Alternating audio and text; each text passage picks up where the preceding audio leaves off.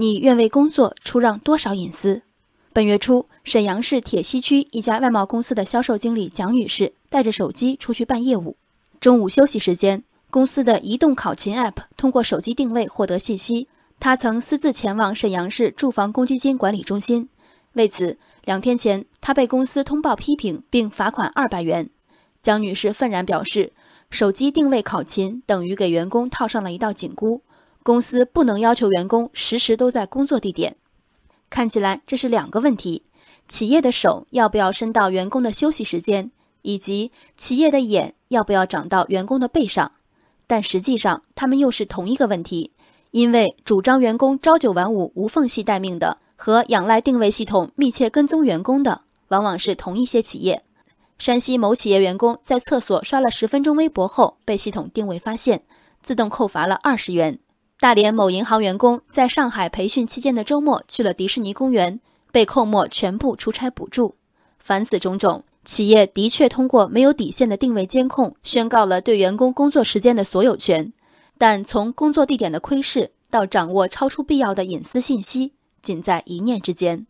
从幼儿园的摄像头开始，各式技术手段监控的必要性始终没有吵出定论。但显然，无论摄像头还是定位系统。都只能确保被监视者身体或手机在此，顶多延伸至肢体动作的不逾矩，主观意志、心理活动一概不被约束。无所不在的摄像头能让个别道德感淡漠的幼师有所忌惮，却无法阻止这些人的言语出格和冷暴力。同样，即使二十四小时端坐工位上，消极者也有一百种代工的方法。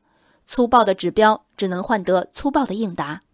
监控之举。除了彰显企业管理建设的技穷，一份工资买断上班时间自主权的强势也被放置放大镜下。受雇他人完成工作，这是一般员工的自我要求；而在虚妄的企业管理体系中，对员工时间和精力的无条件所有权也成为工资涵盖的部分。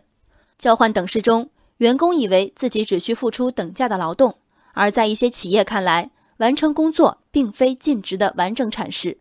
那么，最初的劳动合同里将员工的隐私折价了吗？如果签合同的各位知道一经落笔，从此身后跟着领导的慈祥目光，这个时间、精力以及形形色色隐私信息的压缩包，价格恐怕要翻番了。你愿为工作出让多少隐私？回答这个问题前，不妨脑补自己工位正中被安放一个摄像头，监控画面在老板电脑桌面上实时显示的场景，从此。工作不只是工作，还是一场演出。从此，每个动作不能随心，还得考虑旁人回看时的观感。